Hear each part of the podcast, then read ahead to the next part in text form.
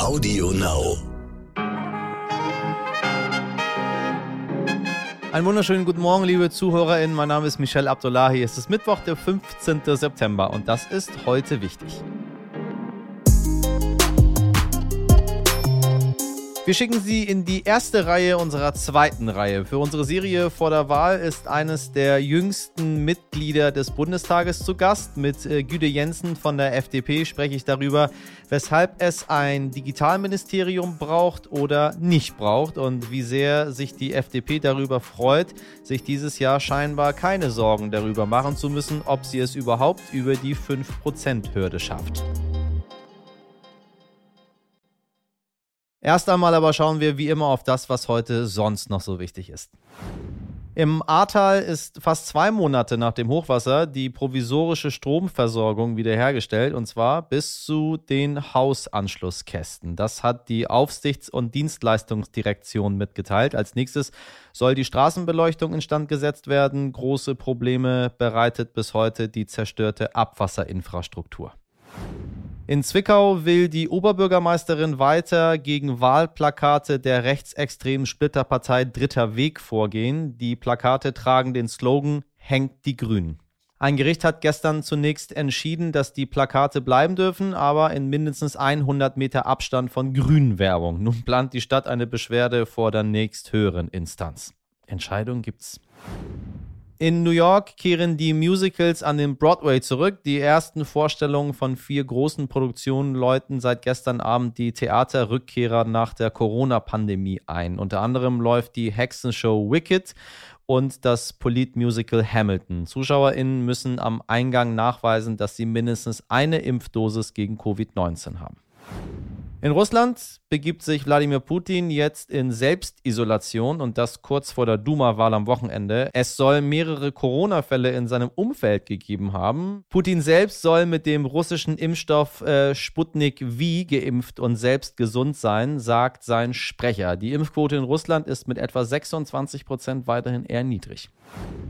In Mexiko, da können Sie heute ein ehemaliges Haus des Drogenbosses El Chapo in der Nationallotterie gewinnen. Kein Witz. Das Anwesen in der Stadt Culiacan ist berüchtigt, weil El Chapo von dort einst aus dem Schlafzimmer durch ein Tunnelsystem vor dem Militär geflüchtet ist. Ein Los bei der Lotterie kostet umgerechnet knapp 11 Euro und ich wünsche viel Glück.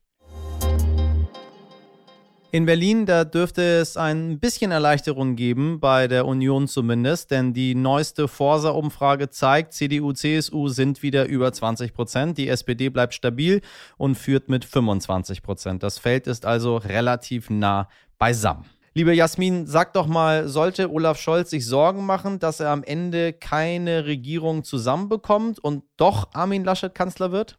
Die SPD ist weiter stärkste Kraft und das heißt, Olaf Scholz kann sich im Moment die Partner aussuchen. Er könnte eine Ampel anführen, also ein Bündnis zusammen mit den Grünen und der FDP. Es würde aber auch ohne die Grünen klappen. Auch für eine Deutschlandkoalition reicht es. Auch die hätte eine Mehrheit, also ein Bündnis dann zusammen mit der Union und der FDP. Und zumindest ganz knapp reicht es auch für Rot-Rot-Grün. Also Olaf Scholz hat im Moment drei Machtoptionen. Ja, und Armin Laschet, er hat nur eine Option, ins Kanzleramt einzuziehen. Das ist ein Jamaika-Bündnis. Das hätte rein theoretisch eine Regierungsmehrheit. Aber viele in der Union sagen ja schon, wenn man nur auf Platz zwei landet, dann darf man eigentlich nicht die Koalition bilden. Lucky Olaf, zumindest elf Tage vor der Wahl. Auf diesen Ausgang wartet man diesmal tatsächlich wie auf einen Krimi. Inhalte so lala, aber Wahlausgang offen und damit ziemlich spannend. Aber, liebe ZuhörerInnen, ich halte Sie natürlich weiter auf dem Laufenden, auch wenn die Regierungsbildung vermutlich eine ganze Weile dauern wird. BeobachterInnen befürchten, dass es erst zum neuen Jahr eine Regierung gibt. Robert Habeck von den Grünen sagte in einem Interview, das Ziel müsse eine Regierung bis Weihnachten sein. Na dann mal Merry, Merry Christmas. Schauen wir mal. Wir sind in der dritten Woche unserer Serie Die zweite Reihe und sprechen nach CDU und Linken, Grüne und AfD. Heute mit der Freien Demokratischen Partei, der FDP. Zu Gast ist Jungpolitikerin Güde Jensen, die mir nicht nur erzählt hat, weshalb sie ein Digitalministerium nach wie vor wichtig findet, sondern auch mit wem sie persönlich am liebsten koalieren würde. Wird Christian Lindner zum berühmten Königsmacher? Frau Jensen, ich grüße Sie. Hallo, vielen Dank für die Einladung. Sehr gerne. Die FDP liegt bei 13 Prozent um und bei. Ähm, was machen Sie am Ende mit so einem Ergebnis? Ich hoffe, es wird noch ein bisschen gesteigert. Wir haben ja noch knapp 14 Tage nach. Und dann äh, warten wir darauf, dass wir, zumindest stelle ich mir das so vor, dass wir einen Telefonanruf oder ein Gesprächsgesuch bekommen von der oder denjenigen, die dann möglicherweise ähm, Sondierungsgespräche führen wollen. Aber bis zum Wahltag, also bis zum 26 erklären wir erstmal, was 100% FDP-Programm so ausmachen würden. Äh, scheinbar sind die WählerInnen aber nicht so ganz sicher, wohin die Liberalen steuern. Sonst, sonst wären die Umfragen ja doch höher, nehme ich an. Wohin steuern Sie denn? Naja, man muss ja erstmal sagen, wenn man jetzt so in die Zahlen schaut, auch der vergangenen Jahre und Jahrzehnte, und das tun wir ja vor allen Dingen auch in Vorbereitung auf, auf Wahlkampfzeiten, dass wir als Liberale ja noch nie in einem Zeitrahmen vor der Bundestagswahl oder auch vor entscheidenden Wahlen ähm, so positive Umfragewerte hatten. Das heißt, das stimmt uns schon sehr zuversichtlich. Und ähm, wir sind äh, eine Partei, die sich sonst immer über die 5-Prozent-Hürde kämpfen musste und das immer getan haben. Deswegen ja, ähm, ja. ist die Stimmung bei uns positiv und ich würde auch sagen, dass ich dafür die Wahlkämpferinnen spreche, auch an den Ständen mit, äh, mit in den Gesprächen mit den Leuten. Da höre ich wenig die jetzt vermeintliche Unsicherheit, wie, wie geht es weiter mit den Liberalen, sondern ähm, wir haben über die letzten Monate klar und deutlich gemacht, wofür wir stehen und wofür wir auch nach der Wahl stehen werden und deswegen sind wir eigentlich alle relativ frohen Mutes. Na, nur immer haben sie es über die 5%-Hürde nicht geschafft, muss ich hier korrekterweise noch dazu sagen. Einmal nicht, genau, daraus haben wir gelernt. Sie möchten wieder in den Bundestag oder besser gesagt, Sie möchten da bleiben äh, als äh, aktuell jüngste weibliche Abgeordnete. Ähm, Bin ich nicht mehr. Nicht, mehr. nicht, mehr. Ach nein, nein, nein wer ist denn jetzt aktuell jüngste? Das ist äh, Bela Bach von der SPD, ähm, eine Kollegin, die im Verlauf der Legislatur nachgerückt ist. Sowas kommt ja auch immer mal vor. Ja. Oh, ich weiß nicht, uns trennen, glaube ich, wenige Monate, wenn nicht Wochen, aber da wird ja ganz peinlich drauf geachtet. Von daher. ja, das ist ähm, immer ein guter Aufhänger für die Presse. Genau, genau. Aber ich bin es nicht mehr. Also es, es, es tut ja auch weder ähm, ihrer Kompetenz äh, oder was auch immer ähm, weder gut noch schlecht. Deswegen, das war nur, nur damit man weiß, wie äh, ungefähr wie alt oder wie jung unsere Abgeordneten im Deutschen Bundestag sind für unsere Zuhörer da draußen. Aber wenn, wenn wir schon mal bei Alter sind, was sind denn Ihre ganz persönlichen Themen? Wir haben ja jetzt hier bei uns in dieser Reihe, wollen wir insbesondere den jungen Menschen eine Stimme geben, jetzt mal ab von der üblichen Parteipolitik oder was andere Leute wollen. Was sind denn Ihre ganz persönlichen Themen, mit denen Sie die Menschen überzeugen möchten? Also mein Thema im Deutschen Bundestag in dieser Legislatur war ja ähm, der, die Leitung des Ausschusses für Menschenrechte und humanitäre Hilfe, also klassische Außenpolitik.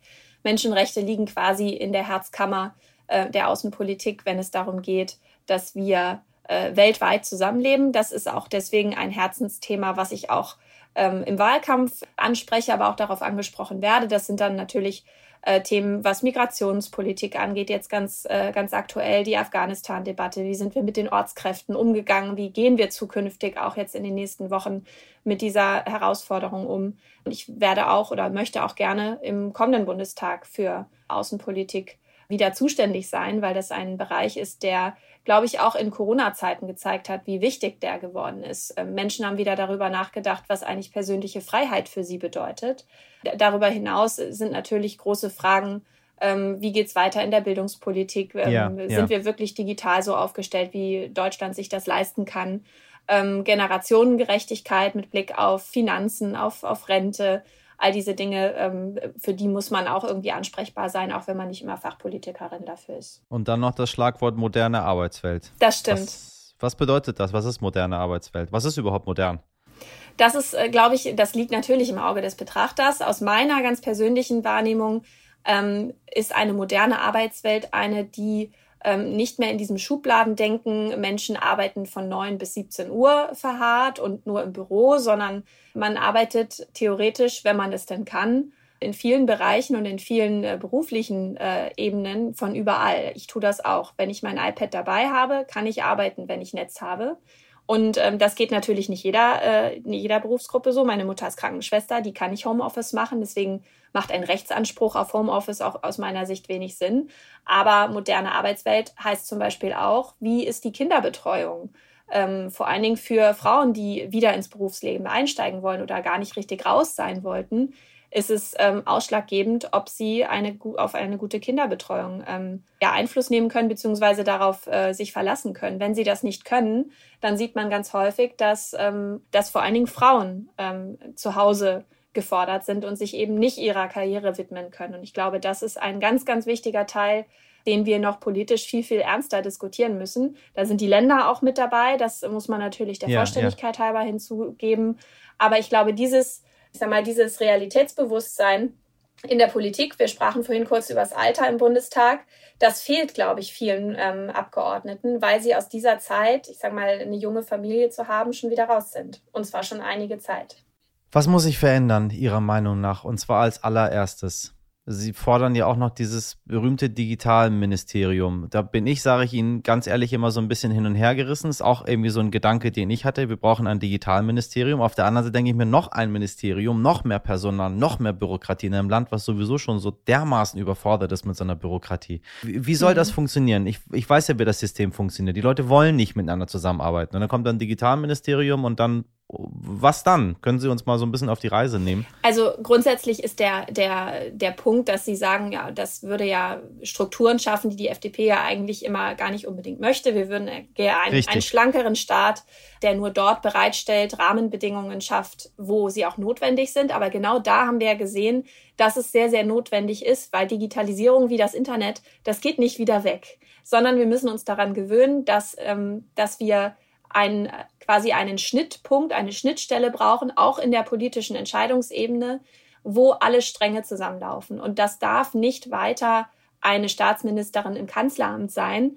Ähm, die Arbeit von Frau Beer in allen Ehren, das kann sie nicht alleine und das kann sie auch nicht mit einer kleinen Abteilung, sondern wir brauchen, wenn wir uns auch gegenseitig ernst nehmen wollen, ein Ministerium, ähm, wir sind natürlich auch ähm, in der Lage, und das zeigen wir auch in unserem Wahlprogramm, an anderer Stelle auch ähm, Bürokratismus, wie Christian Lindner das ja auch immer beschreibt, abzuschaffen oder einzuschränken und systematisch ähm, zu überdenken. Das kann man machen, indem man Gesetze zum Beispiel mit einer Sunset-Klausel versieht, also im Grunde einem Auslaufdatum, bis wohin ein Gesetz überprüft werden kann oder muss auf seine, ja. ähm, ich sag mal noch Tauglichkeit oder auf seine Notwendigkeit. Man kann darüber sprechen, dass man eine Anlaufstelle als Bürgerinnen und Bürger hat, um äh, zum Beispiel Behördengänge zu erledigen. Momentan rennt man von einem Amt zum nächsten, das ist wie bei Asterix und Obelix. Und dieses Digitalministerium muss aber die Stränge zusammenführen. Wir plädieren auch, auch im außenpolitischen Bereich zum Beispiel immer dafür, dass nicht dieses Silo-Denken besteht, was in den Ministerien ja sehr, sehr stark ausgeprägt ist, sondern dass vernetzt gedacht wird, weil wir am Ende nicht in jedem Ministerium ein Projekt für ähm, digitale Infrastruktur brauchen, ähm, das möglicherweise sowieso von dem anderen gar nichts weiß, das äh, merken wir immer wieder, sondern wir brauchen ein Ministerium, wo yeah. ähm, diese Prozesse gesteuert werden und ähm, dieses ganzheitliche Denken und das vernetzte Denken, das fehlt. Und das fehlt vor allen Dingen, wenn wir ein solches Ministerium nicht schaffen. Und deswegen bleiben wir auch bei dieser Forderung. Und ich höre immer mehr, dass sogar die Union sich jetzt dazu durchgerungen hat, so ein Ministerium zu fordern. Ähm, von daher bin ich mal gespannt, ob es das vielleicht in, in nächster Zeit sogar geben könnte. Was macht die FDP gerade gut und was macht die FDP gerade schlecht? Ich glaube, was wir gut machen und auch über diesen gesamten Zeitraum gut gemacht haben, ist auf die Inhalte einzugehen, wo andere noch Personaldiskussionen führen. Es bietet sich natürlich an im, im, Wahlkampf und es ist natürlich auch spannend, darüber zu sprechen, welche Personen man mit welchen Themen verknüpft, welche Personen ähm, dann für, ich sag mal, einen, einen, einen Politikstil stehen. Ich glaube, das ist, das ist gerechtfertigt. Bürgerinnen und Bürger wollen darüber auch diskutieren. Aber das ist ja nicht das alles Entscheidende, worum es hier eigentlich auch vor allen Dingen bei dieser Bundestagswahl geht. Es geht darum, es wird immer von Richtungsentscheidung gesprochen, aber eine Richtung gibt ja am Ende einen Inhalt vor. Und wenn, wenn die FDP ähm, aus meiner Wahrnehmung die einzige Partei war, die tatsächlich in diesem gesamten Wahlkampf immer wieder gesagt hat, lasst uns doch bitte über Inhalte sprechen. Liebe Union, wo ist denn euer Wahlprogramm? Die hatten ja zwischenzeitlich noch gar keins. Dann fällt es äh, schwer, das ernst zu nehmen. Vor allen Dingen, wenn, ähm, wenn wir selber ja darüber immer wieder gesprochen haben, dass Bürgerinnen und Bürger ja interessiert, was wir quasi in der nächsten Legislatur vorhaben. Und da reicht es nicht zu sagen, Armin Laschet ist unser Kanzlerkandidat, den Rest könnt ihr euch denken. Es reicht aus meiner Sicht nicht einfach nur ein Gesicht nach vorne zu stellen. Und das haben wir im Wahlkampf bis dato, glaube ich, sehr, sehr gut gemacht, dass wir erklärt haben. Wobei Sie, verzeihen Sie, wenn ich Sie unterbrechen muss, aber Sie haben ja mit Christian Lindner, äh, sind Sie ja die Partei, die ja am prominentesten auf ein einziges Gesicht gegangen ist und Christian Lindner vereint die gesamte Partei hinter sich. Muss ich jetzt mal als, als neutraler Bürger mal reinwerfen. Also wenn ich eine Partei hätte, die ich nur mit einem einzigen Gesicht verbinde, dann wäre es die FDP jetzt völlig wertfrei. Aber dann, dann haben wir ja auch was richtig gemacht. Wir sind natürlich aus einer Zeit 2017 in den Wahlkampf gestartet, wo wir außerparlamentarisch waren. Und da setzt man auf die Gesichter, die schon bekannt sind. Das war neben Christian Lindner auch Katja Suding, das war Wolfgang Kubicki. Wir haben aber jetzt auch neue Gesichter und andere Gesichter, die das Bild vervielfältigen und ähm, auch glaube ich, ganz gut darstellen, wie unsere Expertise auch in den letzten vier Jahren gewachsen ist. Christian Lindner ist unser Spitzenkandidat, er ist Parteivorsitzender, er ist Fraktionsvorsitzender und deswegen ist es vollkommen selbstverständlich, dass er auch einer der bekanntesten Gesichter ist, wenn nicht das bekannteste Gesicht der Freien Demokraten.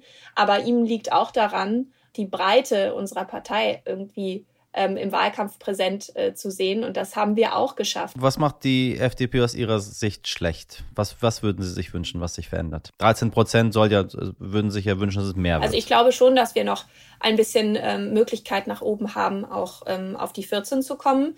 Ich glaube, wichtig ist einfach, dass man bis zum Schluss alles in die Waagschale wirft, was man hat und äh, die Energie auf den Wahlkampf fokussiert bis zum letzten Tag. Und ähm, was ich mir wünschen würde, was wir als Freie Demokraten besser machen können.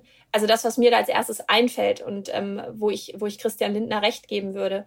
Wir werden ja momentan wieder häufig auch mit dieser Frage konfrontiert, ähm, ja, seid ihr denn überhaupt bereit, Verantwortung zu übernehmen? 2017 hat, seid ihr ja dann aus den Sondierungen ausgestiegen, aus meiner Sicht vollkommen berechtigt im, in, in der Rückschau betrachtet wollt ihr denn jetzt Verantwortung übernehmen? Und ich glaube, das, was wir damals hätten besser machen müssen, und das hat Christian Lindner ähm, auf ähm, einem der letzten Bundesparteitage auch nochmal so gesagt, wir hätten es besser kommunizieren müssen. Wir hätten vorher, bevor wir ähm, uns entschieden haben, äh, auszusteigen aus den Sondierungen, hätten wir darüber besser kommunizieren müssen, welche Gründe es dafür gab, weil es ja offensichtlich immer noch viele Menschen gibt, die sagen, ich habe das nicht verstanden. Das heißt, dort ähm, besser kommunizieren und erklären, warum eine Entscheidung so getroffen wurde. Das ist sowieso Aufgabe von Politik. Wenn ja. Menschen nicht verstehen, warum eine Entscheidung wie auch immer getroffen wurde, dann hat Politik ihren Job nicht gemacht. Das ist meine Überzeugung. Ich glaube, da können wir noch besser werden. Das heißt natürlich nicht, dass wir uns jetzt schon darauf einstellen, ähm, irgendwelche Sondierungsgespräche abzubrechen. Aber ich glaube, wir müssen uns bewusst machen, dass nur weil für uns eine Entscheidung klar ist, sie nicht automatisch auch in der Öffentlichkeit klar ist und verständlich ist. Dann nehmen Sie uns mal zum Abschluss auf eine klare Entscheidung mit. Normalerweise stelle ich die Frage nach der Koalition nicht, weil man das meistens nicht weiß. Aber die FDP war äh, viele, viele Jahre lang Königsmacher. Und wenn wir uns die aktuellen Umfragen anschauen, dann ist einfach eine sehr große realistische Chance da, dass am Ende auch die FDP entscheidet, mhm. wer Bundeskanzler oder Bundeskanzlerin wird. Und auch Herr Lindner hat ja jetzt gerade gesagt, ähm, äh, es muss nicht immer die stärkste äh, Kraft sein, den wir zum Bundeskanzler wählen, hat dann das Beispiel aus den 70ern angebracht, als die ja. SPD mit der FDP koalierte oder andersrum, wie Sie möchten. Aus Ihrer Sicht heraus, was würde denn am meisten Sinn machen, um das, was Sie durchsetzen möchten, auch durchsetzen können? Sie sitzen ja nun mal im Bundestag und kennen ja Ihre Kolleginnen und Kollegen. Mhm. Ja, gut, der Vollständigkeit halber muss man sagen, der nächste Bundestag wird leider wahrscheinlich noch mal um einiges größer werden. Das heißt, viele Kolleginnen und Kollegen kenne ich auch noch nicht. Aber Sie haben recht, man kennt natürlich so ein bisschen seine Pappenheimer aus den Bereichen, in denen man vorher gearbeitet hat. Ähm, da kann ich mir tatsächlich äh, beide Optionen, also sowohl äh, die SPD als auch äh, die CDU-Kolleginnen und Kollegen, die ich kenne, mit denen man dann für, für bestimmte Fachbereiche ähm, verhandeln könnte, gut vorstellen, weil ähm, ich mit denen einen guten Draht habe. Ähm, das, glaube ich, ist aber auch das alles Entscheidende. Denn Politik wird ja nicht nur für Menschen gemacht, im Optimalfall, sondern auch von Menschen. Das heißt, wenn man menschlich nicht miteinander auskommt, dann ist das eine maßgebliche Größe, die dazu führt, ob äh, so ein Vertrag erfolgreich verhandelt wurde oder ja, nicht. Ja. Und das würde ich sagen, ist auch ein Kriterium. Und wenn Christian Lindner und das Kernteam beispielsweise sagen, ähm, uns, fällt, ähm, uns fällt es leichter, momentan darüber zu sprechen, auch Inhalte rüberzubekommen, die wir als Freie Demokraten im Wahlkampf vorher angekündigt und äh, proklamiert haben, mit einer Union. Dann würde ich ihm das nicht absprechen, weil er die Verhandelnden bei der Union, inklusive eben Armin Laschet, kennt. Aber ich glaube auch, dass es richtig ist und ehrlich ist zu sagen, abgerechnet werden kann nur am Schluss. Und wir müssen erstmal schauen, wie solche Gespräche laufen. Und deswegen hat das nichts mit sich äh, beide Seiten offen halten zu tun, sondern einfach nur mit einem realistischen, ehrlichen Blick auf die Dinge. Aber ich glaube, es ist unheimlich wichtig, auch mal zu sagen, es, es kommt auf die Menschen an, die da sich am Tisch gegenüber sitzen. Und es ist immer eine Zweckehe ähm, und keine Liebesheirat. Und wenn man sich das ein bisschen bewusster macht, dann glaube ich, kann man auch am Ende ein bisschen besser erklären, warum bestimmte Dinge durchgesetzt werden konnten und ja. bestimmte Dinge eben nicht. Also Ihre Zweckehe wäre diesmal, wenn es nach Ihnen gehen würde, die Deutschlandkoalition. Och, warum nicht? Wir schauen mal. Haben aber wir noch nie gehabt. Wenn, schauen das wir mal. Stimmt. Wir haben es aber gerade in Sachsen-Anhalt erfolgreich äh, verhandelt und ähm, das ist vielleicht ein schönes äh, Tüpflein auf der, auf der Farbenkarte, die es so noch nicht gab, aber die ja sehr erfolgreich und vor allen Dingen auch nicht öffentlich verhandelt haben und dann ihren Erfolg erst verkündet haben, als er auch wirklich ein Erfolg war. Ich finde, aus sowas kann man lernen. Ich wünsche Ihnen genauso wie allen anderen, mit denen ich gesprochen habe, viel Erfolg für die Bundestagswahl und bedanke mich, Frau Jensen, ganz herzlich für das Gespräch. Vielen Dank auch. So, und äh, zum Schluss, wertes Publikum, habe ich noch eine gute Nachricht für Sie, damit Sie, ähm, sage ich mal, ein bisschen positiv in diesen Tag hinein starten, zumindest wenn Sie Sternenguckerin sind. Die Eilande Pellworm und Spiekeroog in der Nordsee sind nämlich offiziell als Sterneninseln ausgezeichnet worden von der International Dark Sky Association. Die erkennt damit an, dass die beiden Inseln vorbildlich ihren dunklen Nachthimmel schützen und die Lichtverschmutzung bekämpfen. Zum Beispiel rüsten sie ihre Laternen so um, dass ihr Licht weniger Blauanteil aufweist. Der stört vor allem Zugvögel. Dieser Blauanteil hält übrigens auch Sie wach, falls Sie die ungesunde Angewohnheit haben sollten, vor dem Fernseher oder dem Laptop einzuschlafen.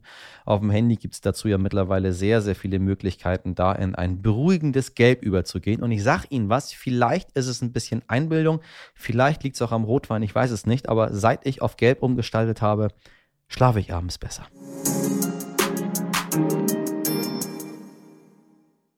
Ja, und äh, Lichter aus, das machen wir jetzt auch beim Podcast. Das war's nämlich für heute. Vorher aber gehen Grüße raus nach Pellworm und Spiekeroog. Wenn Sie uns dort heute hören, dann schreiben Sie mir doch, und zwar an heute wichtig als Stern.de. Alle anderen HörerInnen dürfen sich natürlich auch gerne anschließen. Ich sage Danke an meine Redaktion, Sabrina Andorfer, Mirjam Bittner, Dimitri Blinski und Martin Schlack und an Andolin Sonn in der Produktion. Morgen ab 5 Uhr können Sie mich wieder hören. Teilen Sie die Folge bis dahin gerne, bewerten Sie uns, empfehlen Sie uns weiter. Ähm, machen Sie was immer Sie möchten, damit wir weitermachen können. Und nun kommen Sie gut durch den Mittwoch und machen Sie was draus. Bis morgen, Ihr Michel Abdullahi.